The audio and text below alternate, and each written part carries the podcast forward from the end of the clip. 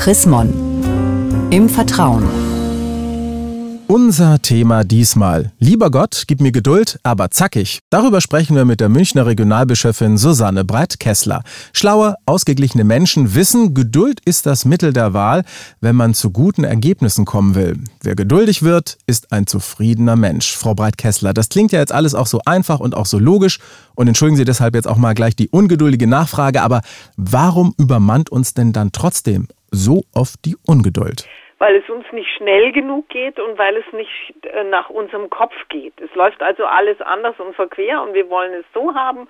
Und wenn es nicht ganz schnell so wird, wie wir es möchten, dann werden wir ungeduldig und zornig. Und warum sind jetzt, ich sage auch schon mal so, angeblich die geduldigen Menschen die glücklicheren? Naja, weil man meint, die äh, sind in vollkommener Harmonie mit sich selbst und ihrer Umwelt. Sie können abwarten, sie sind zufrieden, sie sind ausgeglichen.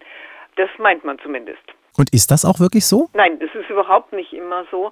Manchmal sind die geduldigen Menschen eigentlich diejenigen, die sich gar nicht richtig mit etwas auseinandersetzen, die in sich widerstrebende Gefühle gegen eine Situation unterdrücken und sagen, das nehme ich halt jetzt mal so hin. Also ob man damit immer glücklicher wird, das wage ich sehr zu bezweifeln. Lassen Sie uns aber auch noch mal über die Ungeduld sprechen. Ist denn Ungeduld grundsätzlich immer etwas Schlechtes? Also überhaupt nicht, weil Ungeduld natürlich etwas sehr Kreatives ist. Man will zum Beispiel sofort diesen Brief schreiben oder man möchte ein Problem gleich angehen und es nicht erst unter den Teppich kehren. Das ist höchst produktiv, es ist sehr sinnvoll, diese Ungeduld an den Tag zu legen. Ab und an kann Ungeduld aber auch schon nach hinten losgehen, vielleicht ja sogar gefährlich sein. Was können denn das für Situationen sein? Also immer dann schwierig, wenn man anderen Menschen einengt dadurch und sagt, du musst es jetzt schneller machen. Zum Beispiel bei einem Kind. Jetzt begreift es doch endlich oder schreib doch endlich deine Hausaufgaben. Und das Kind tut sich vielleicht schwer, muss vielleicht erst noch eine Runde spielen. Und natürlich ist es auch schrecklich, wenn man so einen cholerischen Anfall dann kriegt mit seiner Ungeduld und die anderen vor einem Angst kriegen oder ähm, erschrocken sind, was, in was man sich da auf einmal verwandelt. Jetzt wünschen wir uns alle natürlich, dass wir uns so unter Kontrolle haben. Was tue ich denn aber, wenn ich merke, auweia, die Ungeduld, sie kribbelt und krabbelt so langsam in mir hoch? Wie funktioniert denn dann ein gutes Cool-Down? Also wichtig ist, tief zu atmen. Das klingt jetzt vielleicht komisch, aber tief einatmen und noch länger ausatmen. Das ist unglaublich wohltuend und dann kann man überlegen, ob man immer noch so in Harnisch ist. Meistens nicht witzig, also nur durch dieses Schnaufen. Und dann muss man überlegen, wem dient es jetzt?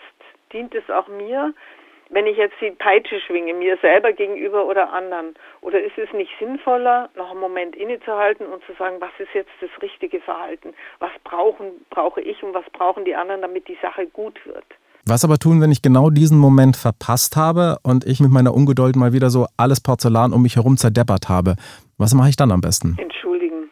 Einfach entschuldigen und sagen, Leute, es war mir zu viel, der Deckel ist hochgeflogen, ich war total unter Druck, tut mir leid. Jetzt lassen Sie uns mal wieder ein bisschen Mäuschen spielen.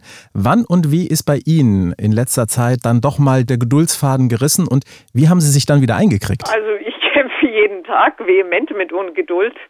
Das ist meine größte Anfechtung. Ich bin erst kürzlichst explodiert in einer familiären Angelegenheit, weil ich gemeint habe, die anderen sind so doof, dass sie die Lösung nicht sehen, die auf dem Tisch liegt. Aber ich habe eingesehen, dass die ihren Weg gehen müssen und ihre eigene Lösung finden müssen für ein familiäres Problem und dass ich mich da nicht einmischen kann. Und ich habe einfach gesagt, sorry Leute, ich ziehe mich zurück und halte ab jetzt die Klappe. Vielen Dank, Frau Breit-Kessler. Vielen Dank auch, dass Sie uns gezeigt haben, dass auch Sie mal ungeduldig sein können. Und mehr zu diesem Thema, lieber Gott, gib mir Geduld, aber zackig, von und mit der Münchner Regionalbischöfin Susanne Breit-Kessler gibt es auch nachzulesen, nämlich in der neuesten Ausgabe des Magazins Chrismon. Ein Blick in das aktuelle Heft lohnt sich allemal. Sie haben darüber hinaus noch Fragen, Anregungen, dann freuen wir uns auch über eine E-Mail. Schreiben Sie an leserbriefe.chrismon.de. Ich sage derweil Dankeschön fürs Zuhören. Bis zum nächsten Mal. Mehr Informationen unter www.chrismon.de